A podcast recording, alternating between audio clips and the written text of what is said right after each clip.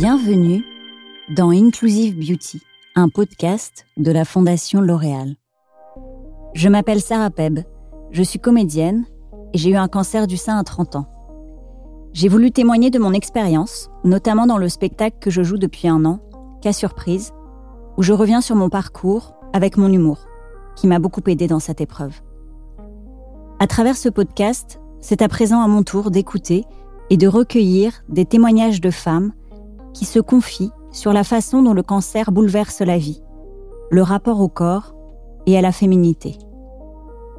En plein combat, ex-patientes, médecins, socio-esthéticiennes, toutes s'accordent sur le fait que prendre soin de soi est une arme essentielle pour se battre face au cancer. Aujourd'hui, je vous invite à écouter le docteur Sarah Doshi, psychiatre au Centre de lutte contre le cancer Gustave Roussy, situé près de Paris. Tout comme le docteur Mahasti Sagachian, le docteur Sarah Doshi veut privilégier l'humain et la personnalisation dans l'accompagnement des patients. Car le cancer, en attaquant le corps, bouleverse la vie du patient et s'en prend aussi à l'estime de soi. Elle rappelle qu'il n'y a pas un chemin unique, ni une façon idéale de se battre. Prendre soin de soi se conjugue selon les besoins de chacun. Les, soins de support, c'est une personnalisation supplémentaire du traitement pour s'ajuster à l'ensemble des besoins des patients.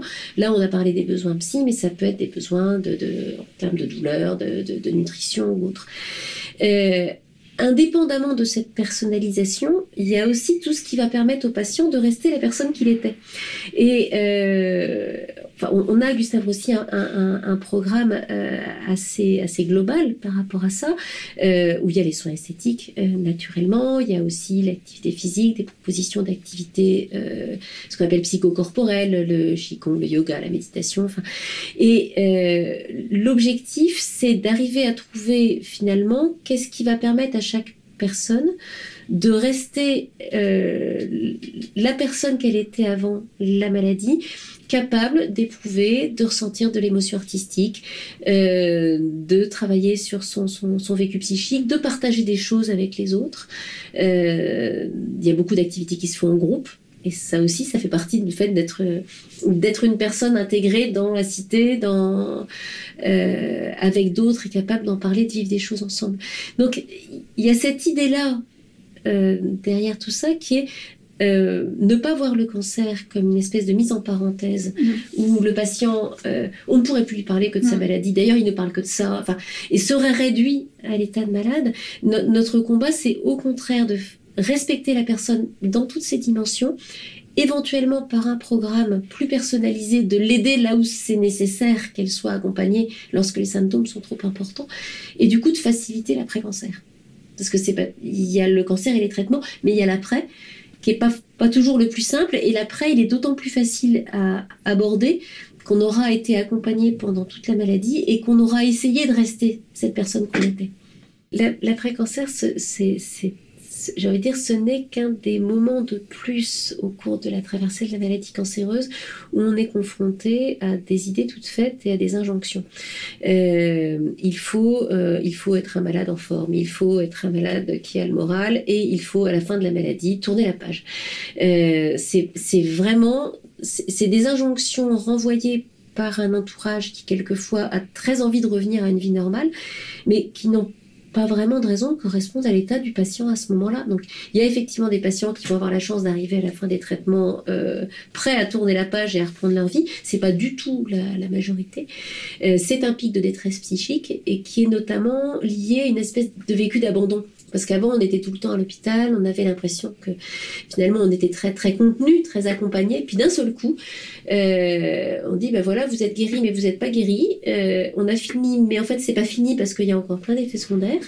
Euh, vous avez plus de traitement, mais vous avez encore un traitement. Et, et puis, si possible, reprenez le cours de votre vie parce que parce qu'on a, on, a mis les choses entre parenthèses que trop longtemps. Mais il y a cette même idée de soyez vous-même et, la, la façon d'aller bien, c'est de prendre soin de soi. et de prendre soin de soi en fonction des besoins de chaque personne. Donc, euh, pour certains patients, prendre soin d'eux, ça va être aller voir un psy ou un, de soins de support pour, quelques symptômes. Euh, pour d'autres personnes, ça va être de prendre du temps pour elles. Pour d'autres, ça va être de réinvestir leur corps. Et c'est à ce moment-là qu'on aura des demandes vers la socio-esthétique, vers le, conseil en image, le réinvestissement euh, corporel. Il, y avait avant le cancer des, personnes et des individus extrêmement différents. Il y en a autant euh, après. Le, le prendre soin, ça se décline de toutes les façons et, le bon soin sera celui qui sera adapté aux besoins de la personne. De grâce, laissons chaque patient aller à leur rythme. Et, ne créons pas, avec ce qui est avant tout une aide, ne créons pas une charge supplémentaire pour les patients qui se retrouveraient à, affronter le, quintuple challenge d'être à la fois euh, un bon malade, de bien supporter les traitements, euh, d'être sportif, enfin toutes ces choses qu'on vient, d'énoncer. Je suis découvert en point commun avec euh, la mère de Camille qui a eu un cancer du sein et Camille que j'ai rencontré grâce à ce beau projet. Et on fait toutes les deux une to-do list avant de se coucher. Avant d'en parler avec elle, je me rendais pas compte à quel point c'était révélateur voilà, je trouve ça assez intéressant de se, retrouver sur ce genre de choses et que pour être sûr de vraiment pas cogiter juste avant de s'endormir, pour, pour être sûr de pas cogiter ou pour être ou pour se pour se protéger de l'angoisse du lendemain euh, parce que finalement quand on fait une liste de choses qu'on va faire demain ça veut dire qu'il y aura un demain euh, et, et, c'est une façon comme une autre de reprendre un peu le contrôle des événements. L'important c'est qu'on fasse ce qui va nous permettre d'avoir une bonne qualité de vie euh, parce que ça vraiment ça ça vraiment ça compte prendre soin de soi peut aider. Et hum, ce que j'aimais beaucoup dans ce que vous disiez, c'est qu'en fait, pas prendre soin de soi, ça dépend, enfin, c'est différent pour chacun. C'est ça, il n'y a, y a, y a, pas, y a pas une recette, il euh, n'y a pas une recette qui, qui vaut mieux qu'une autre.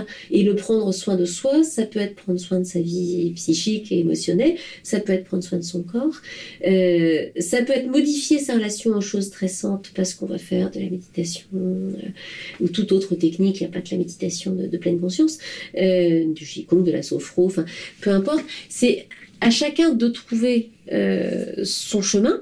Euh, les soins esthétiques y ont toute leur part euh, à ce moment-là, mais si c'est pour répondre à un besoin de se faire plaisir physiquement.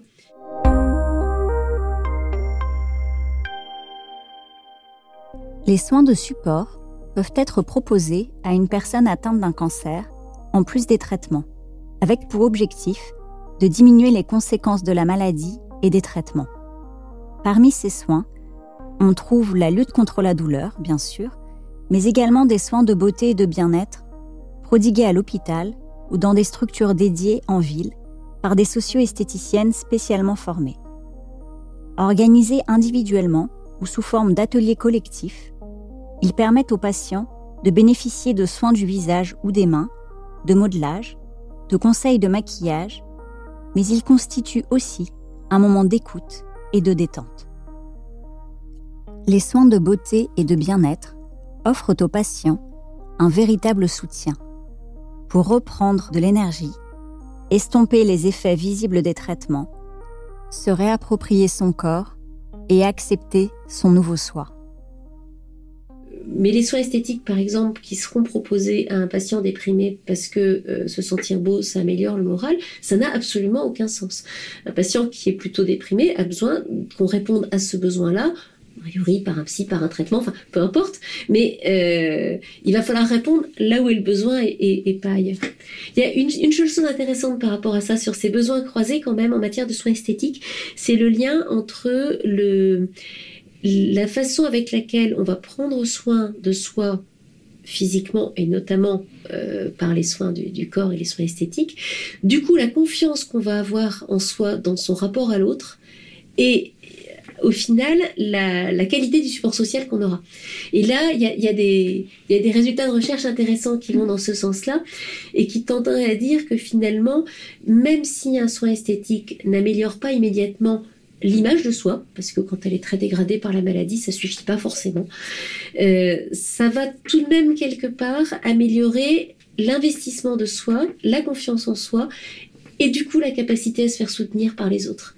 Et ça, ça c'est très, c'est une piste extrêmement intéressante, euh, notamment pour ce qu'on disait tout à l'heure sur le soutien social et sur cette importance du soutien social.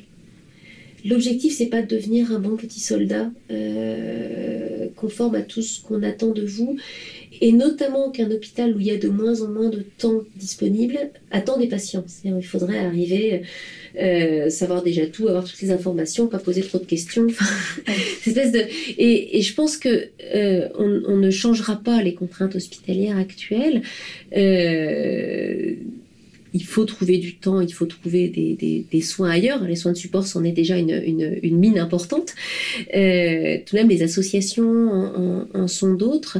Euh, mais, il, faut arriver à trouver un, moyen pour que tous ces besoins de la personne soient exprimés. C'est pas pour autant que l'hôpital va répondre à tout. Ça, c'est peut-être aussi un message important à faire passer parce que le le développement des soins de support s'accompagne quelquefois d'une attente immense de la part des patients et hélas, les moyens suivent pas toujours. Euh, mais, on va pouvoir tout de même essayer de hiérarchiser, voir ce qui compte vraiment, voir ce à quoi il faudra répondre vraiment dans l'hôpital, parce qu'on a vraiment besoin que ce soit coordonné avec les prises en charge oncologiques, ce qui pourrait éventuellement être fait à la maison euh, par un professionnel ou avec des bénévoles. Mais il y a cette même idée de euh, sachez écouter ce que vous ressentez, le dire sans, sans, sans vous faire taire avec cette idée de mais euh, si jamais je dis que je suis anxieux, euh, ça va aller moins bien et, euh, et toutes ces choses qu'on qu'on peut lire. Donc l'important c'est d'arriver à peut-être être conscient de ce qui faisait sa force et le préserver. Déjà le soutien des autres, le sport, peu importe, mais savoir ne pas se couper de ses bases ça, c'est vraiment une première chose importante. Et du coup, c'est important pour nous de proposer un système de soins qui favorise le fait de ne pas se couper de ses bases. C'est pour ça que je vous parlais du, programme Mieux Vivre tout à l'heure.